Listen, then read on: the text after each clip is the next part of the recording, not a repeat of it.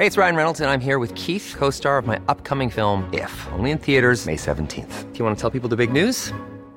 All right, I'll do it. Sign up now and you'll get unlimited for $15 a month in six months of Paramount Plus Essential Plan on us. Mintmobile.com slash switch. Upfront payment of $45 equivalent to $15 per month. Unlimited over 40 gigabytes per month. Face lower speeds. Videos at 480p. Active Mint customers by 531.24 get six months of Paramount Plus Essential Plan. Auto renews after six months. Offer ends May 31st, 2024. Separate Paramount Plus registration required. Terms and conditions apply if rated PG. Keith ist neun Jahre alt und er hat Schulferien. Außer Frühstücken und mit seinen Freunden spielen steht nichts auf dem Plan für diesen heißen Sommertag. So wie er sehen auch hunderte andere Jungs und Mädchen dem Tag entgegen, aber im Gegensatz zu Keith schaffen sie es zum Abendessen wieder nach Hause.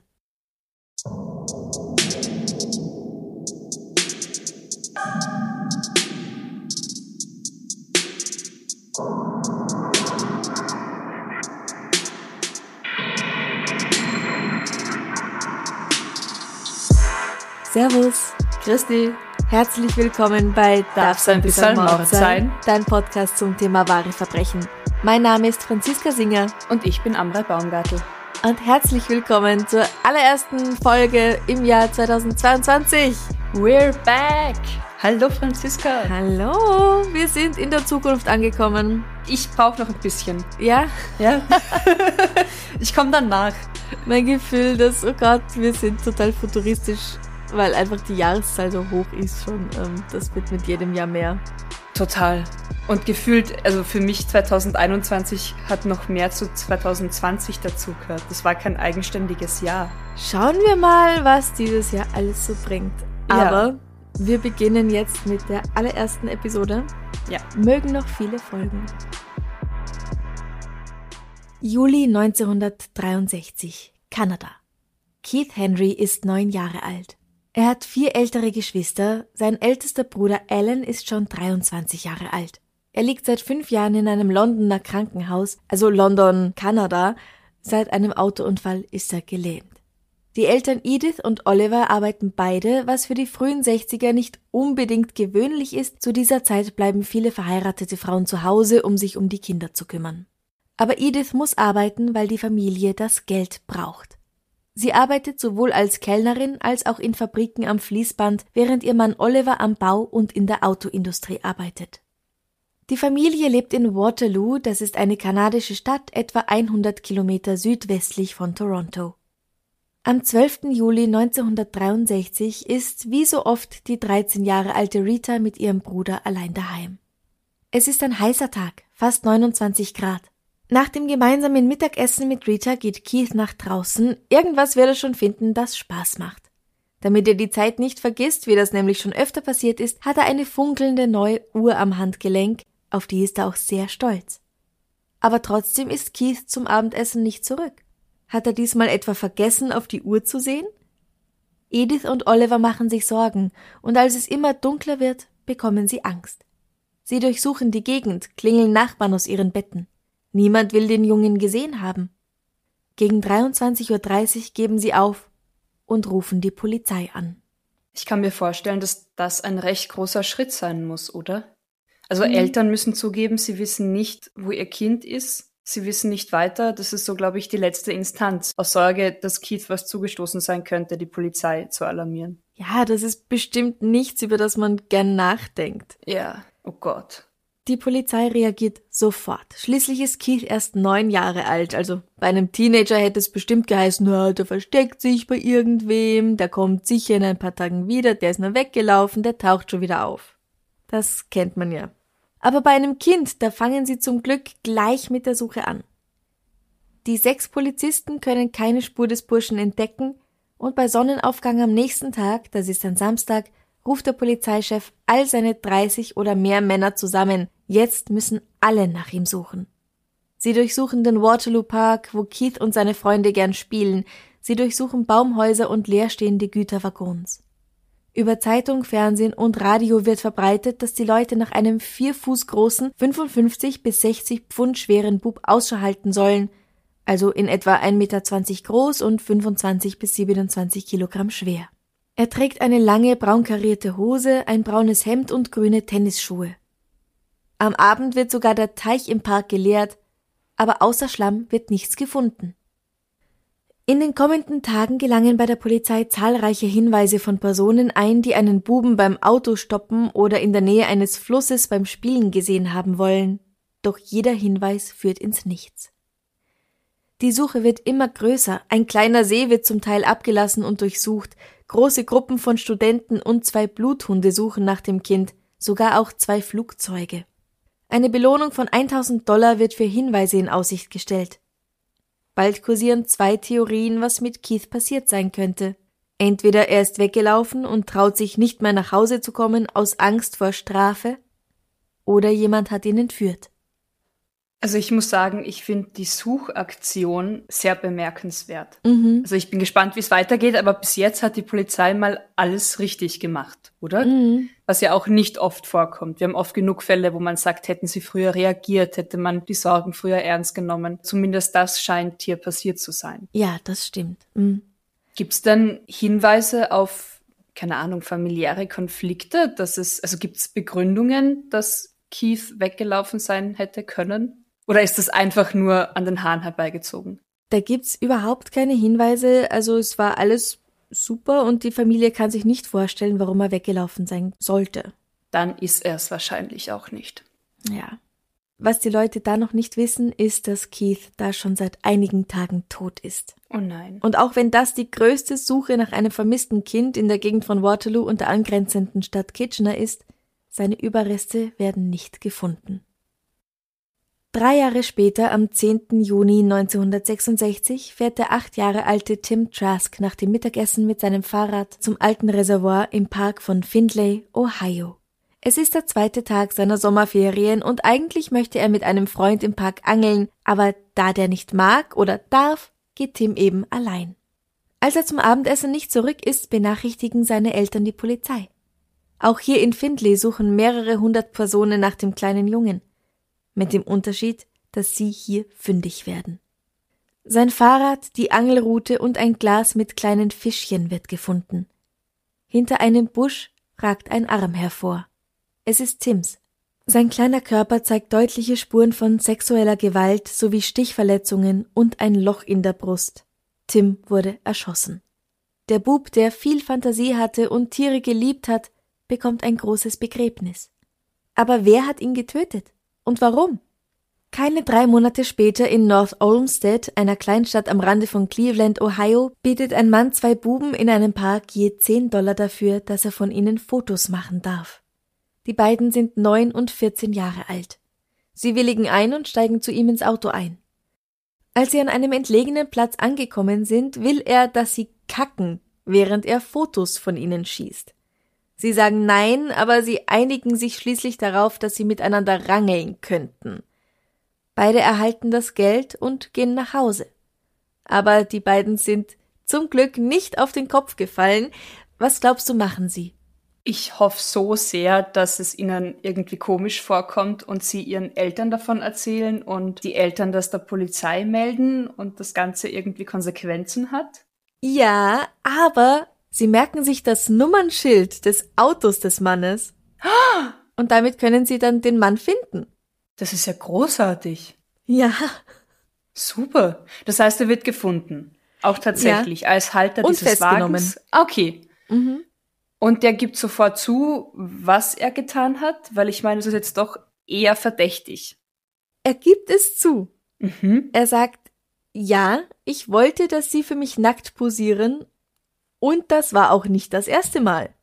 Aber trotzdem wird die Klage nur wenig später fallen gelassen. In seinem Tagebuch schreibt der Mann, dass er bereut, diesen zwei Burschen nicht den Garaus gemacht zu haben.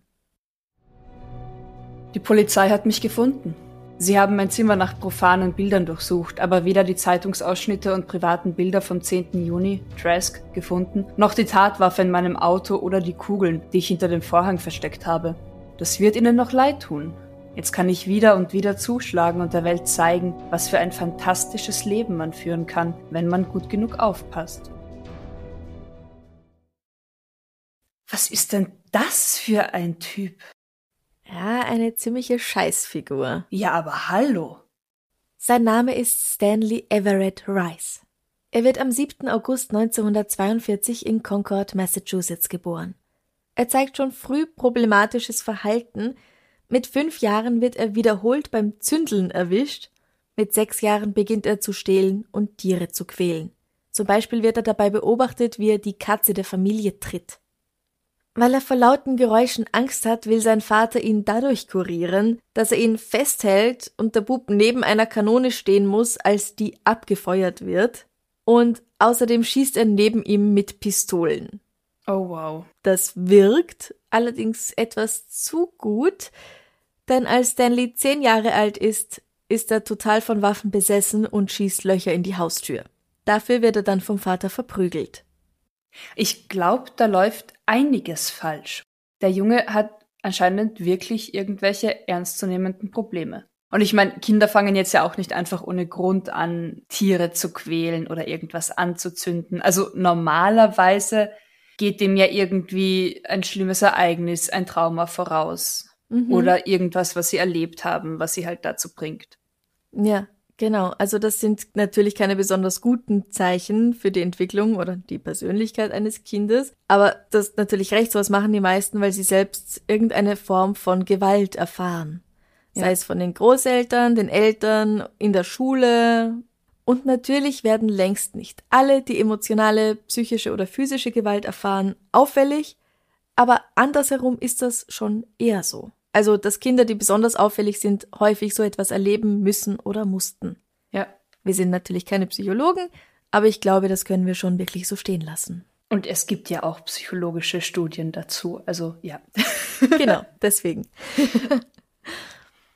Als Stanley elf ist, beginnt er in Geschäfte und Lokale einzubrechen, wie zum Beispiel in ein Sportgeschäft, aus dem er Munition klaut, die er dann den Rest des Tages verballert. Als er zwölf ist, steht er erneut vor dem Richter, der ihn zum Besuch einer Privatschule in New York verpflichtet. Also Privatschule oder Militär. Ja, Internatsbesserungsanstalt. Ah, ja, ja, ja, okay. In die Richtung. Mhm. Drei Monate später wird er dort rausgeschmissen, weil er wiederholt Sachbeschädigung begangen hatte. Wieder daheim findet er das Tagebuch seiner Mutter, in dem sie all seine Vergehen aufgelistet hat, all seine Vergehen, von denen sie weiß. Er findet das sauleibernd und beginnt sein eigenes Tagebuch. Und da kommen noch ganz andere Dinge hinein, wie zum Beispiel, dass er im Alter von neun Jahren von einem Mann vergewaltigt wurde. Oh fuck. Genau da hätten wir einen möglichen Auslöser für sein auffälliges Verhalten. Genau. Es ist wahrscheinlich, dass schon früher auch was passiert ist, wenn er schon mit fünf angefangen hat zu zündeln und, ja. und dann Tiere zu quälen und so. Aber vielleicht kann er sich da auch so aktiv gar nicht dran erinnern. Ja, ja. Ist ja auch ganz oft, dass das dann verdrängt wird oder teilweise ja. erst im Erwachsenenalter überhaupt irgendwie ans Licht kommt, ja. Mhm. Einen ähnlichen Eintrag macht er im Sommer 1955 über seine Zeit in dieser Privatschule. Ich wurde gezwungen, sexuell entartete Dinge zu tun und begann, mich selbst seltsam zu verhalten. Er findet heraus, dass es ihm Lust bereitet, wenn er anderen jüngeren Burschen beim Kacken zusieht und dass er es geil findet, wenn sie bluten. An gleichaltrigen Mädchen oder weiblichen Personen generell hat er kein Interesse. 1957 ist Stanley 14 Jahre alt. Sein Vater Henry, ein relativ hohes Tier beim US-amerikanischen Rüstungs- und Elektronikkonzern Raytheon, lässt sich nach Kanada versetzen, weil ihm sein Sohn so peinlich ist. Ha! Der Vater, der ihn gezwungen hat, neben Kanonen zu stehen und neben mhm. Pistolen. Um seine Angst vor lauten Geräuschen zu verlieren, ja. Richtig. Aha. Super Idee ja. nämlich, ja. Großartig. Sollte man nicht machen, aber mhm. genau der. Mhm. Aber wie das halt so ist im Leben, du kannst deine Probleme nicht einfach zurücklassen, wenn du davonläufst. Sie kommen mit dir mit auf Reisen oder wenn du umziehst. Ja. Und so natürlich auch hier. 1958 steht Stanley zum ersten Mal vor einem kanadischen Gericht. Er hat einem Buben eine Schussverletzung zugefügt, natürlich aus Versehen. Er bekommt 18 Monate Bewährung dafür. Dabei bleibt es aber nicht und im Februar 1959 bringen seine Eltern ihn in die psychiatrische Klinik von Kitchener-Waterloo, um ihn untersuchen zu lassen. Was kommt da heraus? Kommt da was heraus? Nicht viel. Also es kommt heraus, dass er irgendeinen Schaden hat, aber man könne ihn nicht behandeln. Mhm. Im Sommer desselben Jahres bastelt Stanley aus Feuerwerkskörpern eine Bombe, die er in der Bahnstation der Stadt Kitchener deponiert. Die wird gefunden und nun wird er für 60 Tage zur Untersuchung in der psychiatrischen Klinik behalten und im August als völlig gesund und problemfrei entlassen. Wenig später bricht er mit einem Freund in ein Waffengeschäft ein. Nein. Die beiden stehlen 22 Schusswaffen plus Munition, besteigen einen fahrenden Güterzug und schießen da einfach raus. Geschnappt werden sie, weil der Zug in die USA fährt und sie ohne gültigen Ausweis die Grenze nicht überqueren dürfen. Jetzt steht Stanley wieder vor Gericht und diesmal heißt es ab in die Erziehungsanstalt für 23 Monate. Wie alt ist er da? Als er wieder rauskommt, ist er 19 Jahre alt. Okay, das heißt, er ist 19 und war mit 19 schon mehrmals vor Gericht. Mhm. Ja, steile Karriere. Ja. Jetzt macht er erstmal die Schule fertig. Dass er gute zwei Jahre älter ist als seine Klassenkameraden, das stört ihn nicht, weil die interessieren ihn eh nicht. Seine wahren Freunde sind noch viel jünger. Wenn die Buben aus seiner direkten Nachbarschaft keine Zeit zum Spielen haben, dann radelt er ein paar Blocks weiter, bis er jemand findet, der Bock hat. So trifft Stanley auf Keith Henry und Alan Nickel, beide neun Jahre alt. Die drei verbringen den 12. Juli 1963 miteinander, aber nur zwei von ihnen erreichen am Abend ihr eigenes Zuhause. Und trotz der groß angelegten Suchaktion verrät Alan kein Wort, was an diesem heißen Sommernachmittag passiert ist. Also Ellen weiß davon. Was genau ist denn passiert? Ellen behält das alles für sich, aber Stanley wird später selbst darüber sprechen. Stanley kennt die beiden Buben schon ein Weilchen. Mit beiden hat er unabhängig voneinander schon darüber gesprochen, dass er mit ihnen zusammen jemanden umbringen und danach weglaufen möchte. Mit neunjährigen Buben. Ja, ja. Wow. Er ist zehn Jahre älter als sie. Also er ist Ja. ein erwachsener Mann und das sind Volksschulkinder. Richtig. Ja. Keith ist für diese Idee nicht zu haben, aber Alan schon so ein bisschen. Natürlich ist das für ihn nur ein Spiel. Der kann sich ja nicht vorstellen, dass das echt sein könnte. Ja, so wie man halt Räuber und Gendarm spielt oder Ja. keine Ahnung, Vater, Mutter, Kind oder was auch ja, immer. genau. Aber für Stanley ist das kein Spiel und er versteht auch nicht, dass Alan das nicht ernst meint. Am 12. Juli trifft Stanley Keith in der Stadt und nimmt ihn mit in den Wald, wo er schon mit Alan zum Spielen verabredet ist. Nach einer Weile zieht der Mann plötzlich ein Messer hervor und rammt es dem neunjährigen Keith mehrmals in die Brust. Während der um Gnade wimmert, zieht er ihn an den Fluss und drückt seinen Kopf unter Wasser, bis der Bub tot ist. Danach versteckt er den leblosen Körper am Ufer und fährt mit Alan nach Hause. Ich habe den ganzen Weg lang geredet. Ich habe alles getan, damit er nicht mehr so nervös ist, damit ich ihn nicht umbringen muss. Das schreibt Stanley danach in sein Tagebuch. Zuerst fühlt er sich sehr traurig und aufgewühlt, weil er seinen kleinen Freund umgebracht hat, aber dann hat er das Gefühl, dass diese Emotionen einfach verpuffen und er hat kein Problem mehr mit seiner Tat. Am nächsten Tag trifft er sich wieder mit Alan Nickel. Sie leihen eine Schaufel und einen Rechen aus und graben am Flussufer ein tiefes Loch. Darin verscharren sie Keith Henry. Zwei Monate später verschwindet auch Alan. Aber hier beginnt keine große Suche mit mehreren hundert Personen, Warum denn nicht? weil sie wissen, dass Stanley auch weg ist und die beiden, Zitat, trotz des Altersunterschiedes seit einiger Zeit befreundet sind. Ah, Es sind die 60er, irgendwie denkt sich niemand was dabei. äh, Am Morgen des nächsten Tages tauchen die beiden auch schon wieder auf, und zwar in Swansea, Illinois. Das ist eigentlich ganz schön weit weg, nämlich über 1150 Kilometer Richtung Südwesten. Über die Grenze in den USA. mhm. Der junge Mann und der Bub sind mit Personen und Güterzügen dahingefahren. Das ist jetzt also eine Kindesentführung über Landesgrenzen hinaus. Das FBI fliegt den neunjährigen Alan zurück nach Kanada, wo er befragt wird, auch zum Verschwinden von Keith Henry, aber Alan weiß, wozu Stanley fähig ist und er verrät rein gar nichts. Ja, das ist sehr gut verständlich. Mhm. Also ich meine, denk dir, das Kind ist neun Jahre alt. Egal wie jung oder wie alt ein Mensch ist, wenn er mitbekommt, dass ein anderer Mensch, ein Kind, sein Freund, umgebracht wird.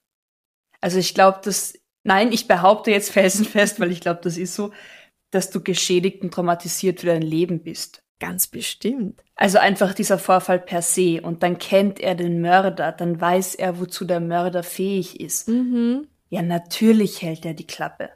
Ja, er hat wahrscheinlich Angst auch um sein eigenes Leben oder um das Leben seiner Geschwister, seiner Familie. Richtig. Also ich glaube, es braucht auch teilweise einfach Zeit, um sowas zu verarbeiten und darüber sprechen zu können. Mhm. Also selbst wenn er vielleicht Gerechtigkeit wollen würde, vielleicht geht das einfach gar nicht in diesem Kinderhirn oder für diesen Noch jungen nicht, Menschen. ja. Genau.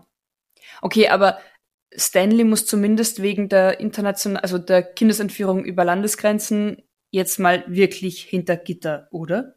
Oder? Ihm wird ein Deal angeboten. Wenn die ganze Familie in die USA zurückkehrt, dann wird die Anklage wegen der Entführung fallen gelassen. Sein Vater Henry Rice nimmt dieses Angebot mit Kusshand an. Besser in die USA zurück, als dass sein furchtbarer, peinlicher Sohn in Kanada ins Gefängnis geht. Weil also wirklich, peinlicher geht's für ihn kaum.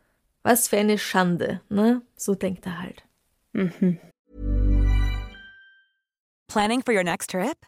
Elevate your travel style with Quince. Quince has all the jet setting essentials you'll want for your next getaway, like European linen, premium luggage options, buttery soft Italian leather bags, and so much more. And is all priced at 50 to 80% less than similar brands.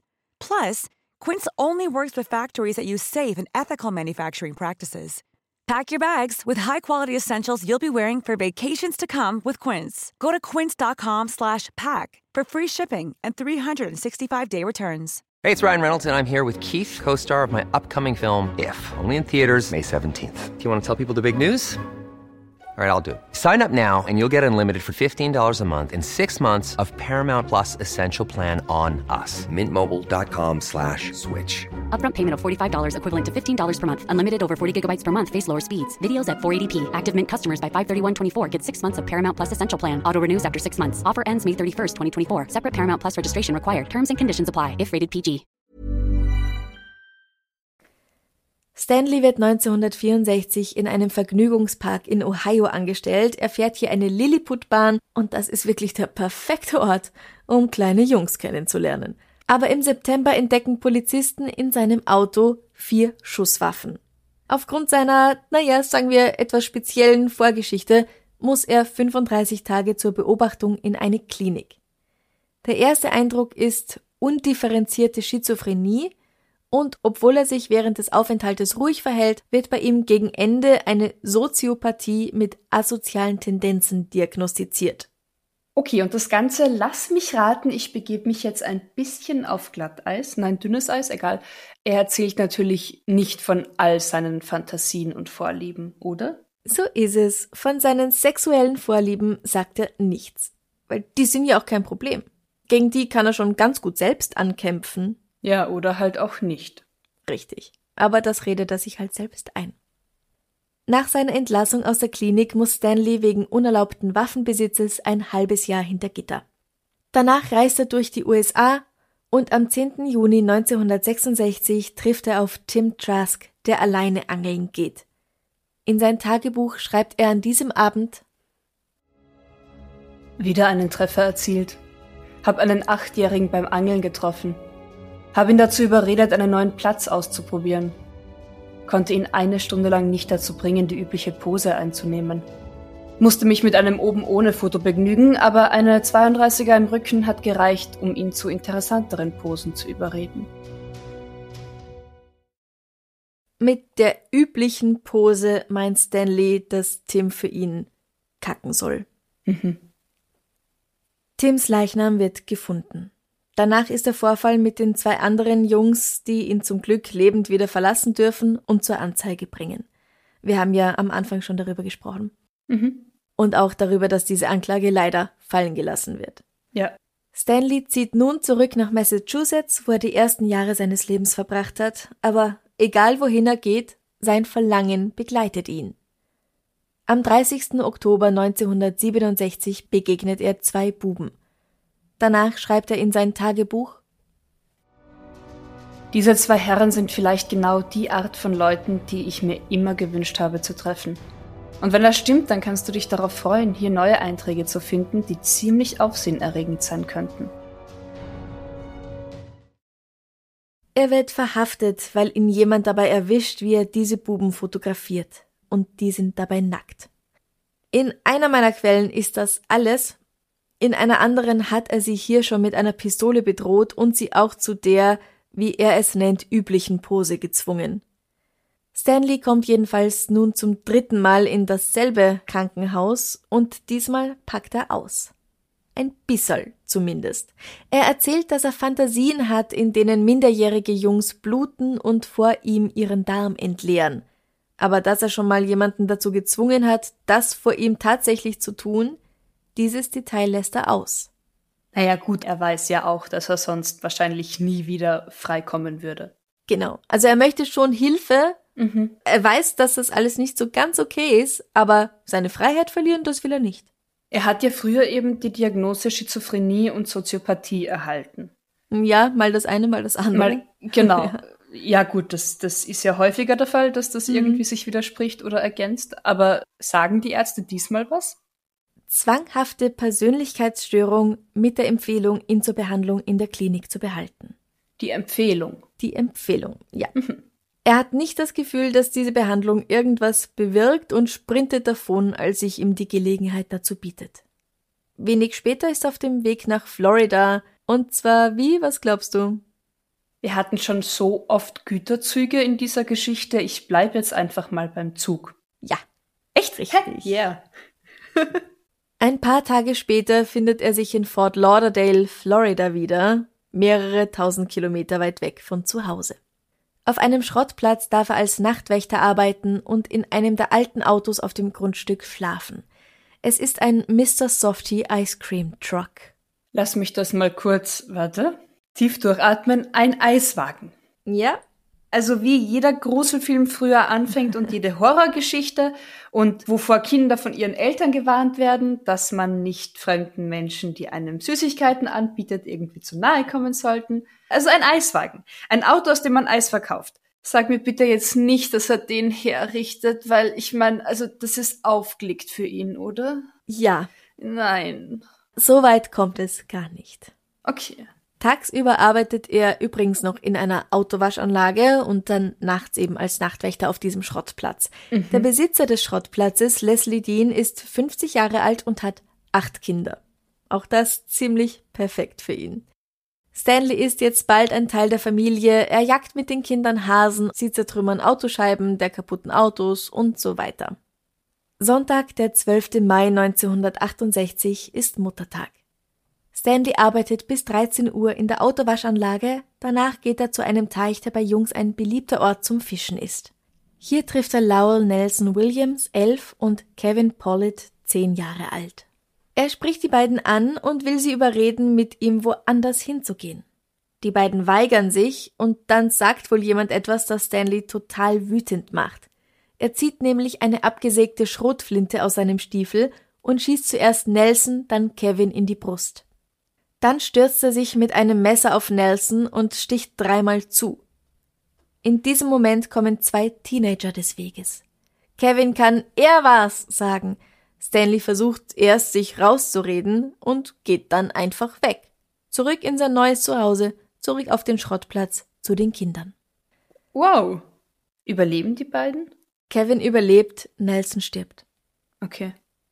Zwei Wochen später fährt Stanley zu schnell mit einem Chrysler, den er sich auf dem Schrottplatz ausgeliehen hat, und gerät in eine Polizeikontrolle. Die Polizisten finden in seinem Auto eine abgesägte Schrotflinte und erkennen ihn von dem Phantombild des Täters vom Teich wieder. Außerdem stottert er und die Teenager und Kevin haben gesagt, dass der Täter auch gestottert hat. Mhm. Er muss mit ihnen mitkommen und kann sowohl von Kevin als auch von den anderen Zeugen identifiziert werden. Er gesteht und fügt hinzu, dass er nicht nur der Muttertagsmörder ist, er ist auch für den Tod von Tim Trask und Keith Henry wenige Jahre zuvor verantwortlich. Er erzählt, dass er Fotos und Waffen in einem alten Schuppen nahe seiner Heimatstadt Concord in Massachusetts versteckt hat und Das stimmt. Auf besagten Fotos, die die Polizei findet, sind nackte Buben in verschiedenen Positionen zu sehen. Stanley Everett Rice wird wegen Mordes in zwei amerikanischen Bundesstaaten und in Kanada angeklagt. Sein Anwalt versucht auf geistige Unzurechnungsfähigkeit zu plädieren, zwei Gerichtspsychiater stimmen dem zu. Sie meinen auch, er wäre aufgrund seiner Schizophrenie, weil anscheinend hat er jetzt doch Schizophrenie ihrer Meinung nach, nicht für den Prozess und die Haft geeignet.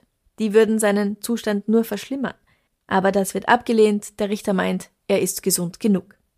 Der Prozess ist sehr kurz. Stanley plädiert sofort, schuldig zu sein, und fünf Tage später wird er zu einer lebenslangen Haftstrafe ohne die Möglichkeit einer Bewährung verurteilt. Allein für den Mord an Nelson Williams und den versuchten Mord an Kevin Pollitt. Auch in Ohio erhält er eine weitere lebenslange Haftstrafe. Selbst wenn er also in Florida freikommen sollte, vorzeitig, müsste er in Ohio noch seine Zeit absitzen und erst danach könnte er theoretisch noch in Kanada ins Gefängnis wandern. Aber soweit kommt es nicht. Okay, das heißt drei Morde, ein versuchter Mord mhm. und die unzähligen Misshandlungen von Buben, deren Namen wir wahrscheinlich gar nicht kennen. Genau. Genau. In seinem Tagebuch findet sich außerdem ein weiterer Eintrag von Anfang Juni 1966, noch bevor er Tim Trask tötet. Hier schreibt er ich konnte nicht anders und habe eine 32er in den Rücken des Besseren der beiden gepumpt. Die Kugel hat ihn richtig schön von hinten in den Herzbereich getroffen, direkt in die Wirbelsäule. Du konntest das sexy Einschussloch sehen.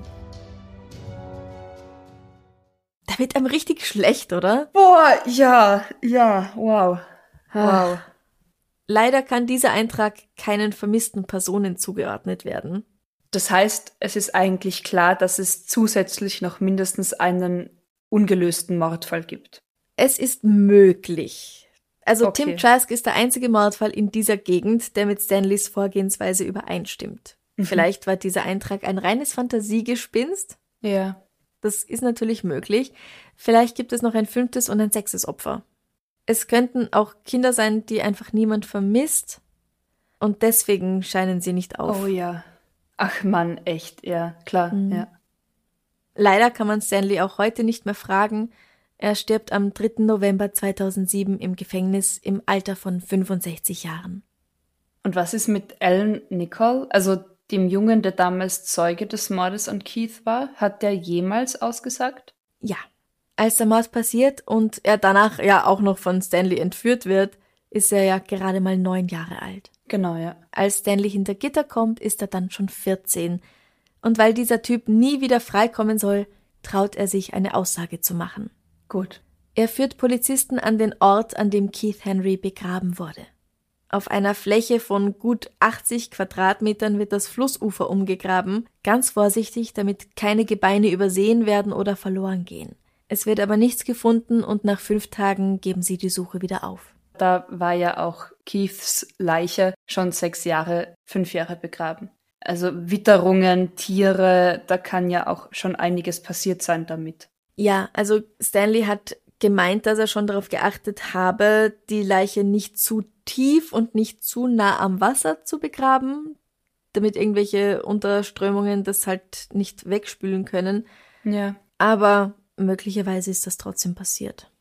Ja gut, und ich meine, Stanley war jetzt ja wahrscheinlich auch kein super ausgebildeter forensischer Anthropologe, sondern einfach nur eine Scheißfigur. Also ja. wer sagt denn, dass er auch korrekt und erfolgreich darauf geachtet hat? Richtig, ja. genau.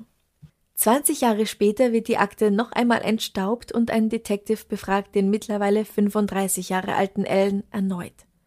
Bei dem Gedanken an damals zittert der Mann genauso, wie er es als Kind schon getan hat. Auch diesmal können, selbst mit einem starken Metalldetektor, weder Keiths Armbanduhr noch die Metallösen seiner Tennisschuhe gefunden werden.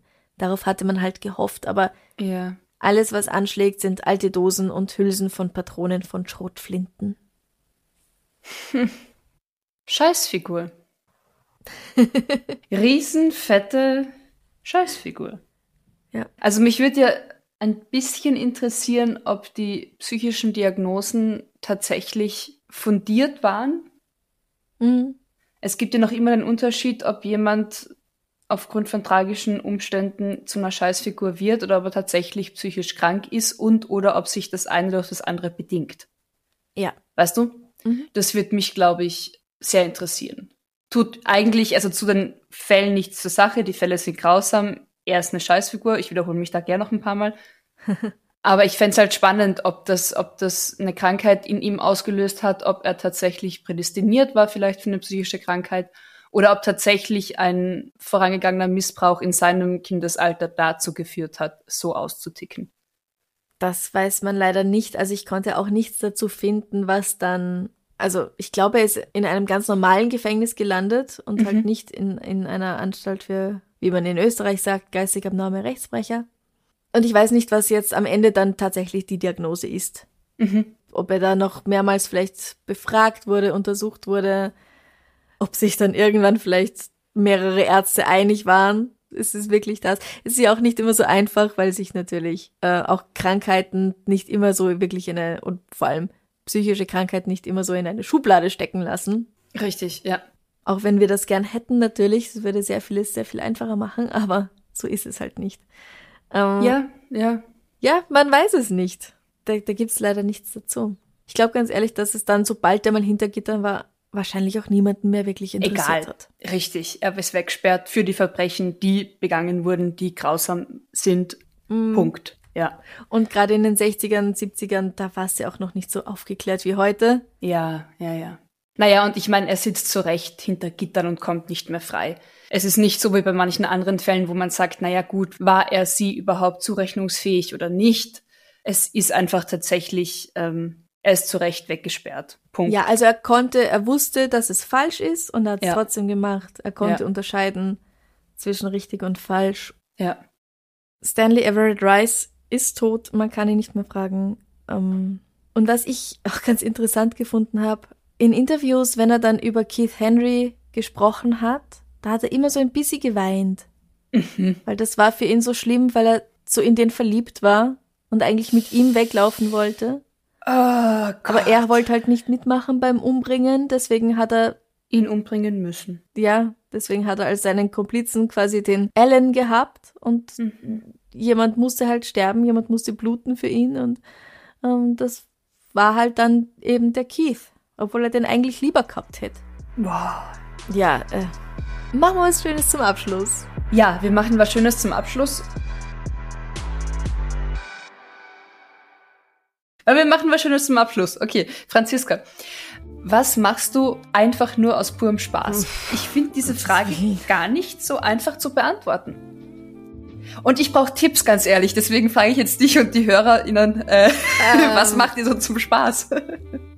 was meinst du damit? Meinst du Hobbys? Ich glaube, ich verstehe die Frage nicht ganz. Richtig, also irgendwas in deiner Freizeit, was du aus, purer, aus purem Spaß an der Freude machst. Es darf keinem Zweck dienen. Was treue Hörer natürlich schon wissen, ist, dass ich sehr gern stricke und ähm, ich habe das abgelegt, außer vor Weihnachten, wo ein paar Socken dann doch noch fertig werden musste. Aber eigentlich habe ich es abgelegt, irgendwie möglichst schnell mit einem Stück fertig werden zu wollen, damit mhm. ich schon das nächste anfangen kann. Ich habe auch meistens nicht mehrere verschiedene Projekte, sondern nur eins und dann stricke ich halt daran herum, wenn ich gerade Zeit habe und wenn ich gerade Lust habe. Und dann darf das auch ruhig länger dauern und ähm, manche Sachen werden auch nicht fertig, weil ich irgendwann denke, oh Gott, was habe ich mir denn dabei eigentlich gedacht?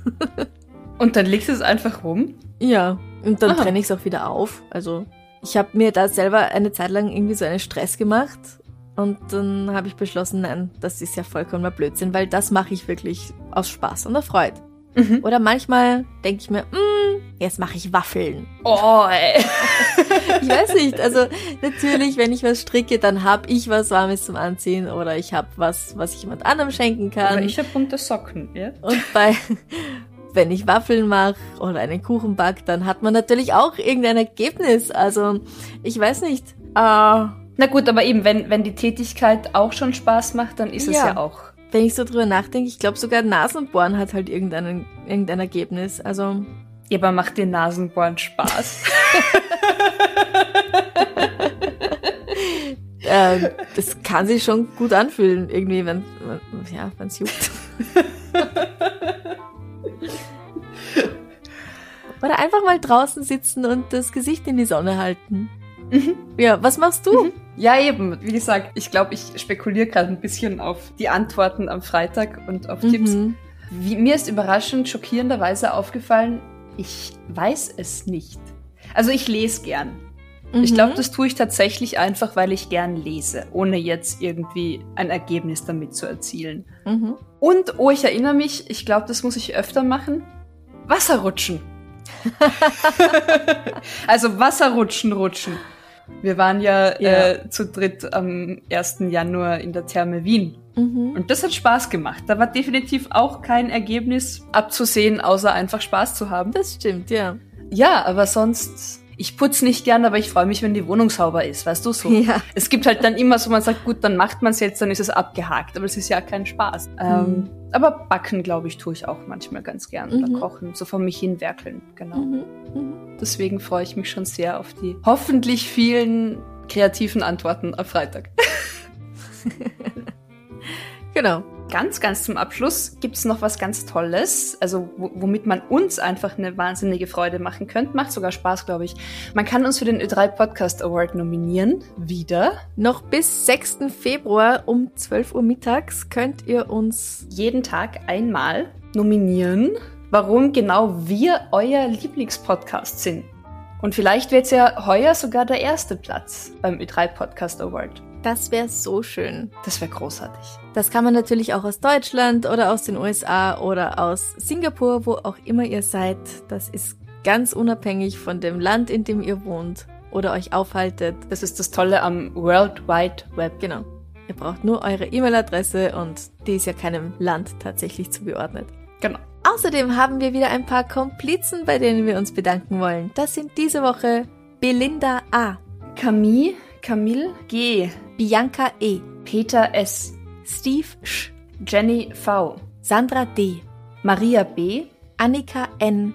und CF. Wenn ihr euch dafür interessiert, auch zum Team der Komplizen zu gehören, dann schaut auf Instagram in den Linktree oder auf unsere Homepage www.darfseinbissalmordsein.com. Da gibt es den Link zu Steady. Ihr könnt uns natürlich auch auf ein Enzian-Schnapsal einladen auf co-fi.com slash darfseinbissalmordsein. Alle Links gibt's wie immer auf der Homepage zu finden oder auf Instagram im Linktree. Ich hab's eh schon gesagt. Und damit hören wir jetzt auf mit dieser allerersten Folge. Ja, auf viele weitere. Danke fürs Zuhören. Vielen Dank. Willkommen zurück. Bis Donnerstag beim Extrablatt. Genau, wir freuen uns drauf. Bussi. Bussi. Baba. Baba.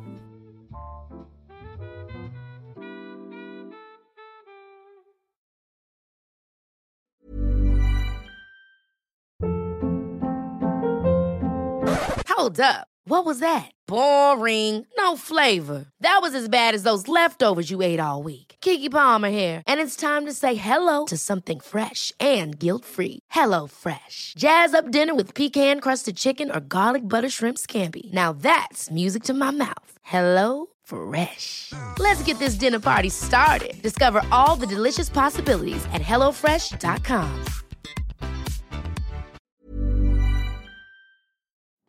Liebe findet den unterschiedlichsten Ausdruck quer durch die Geschichte. Doch ist es wirklich immer Liebe?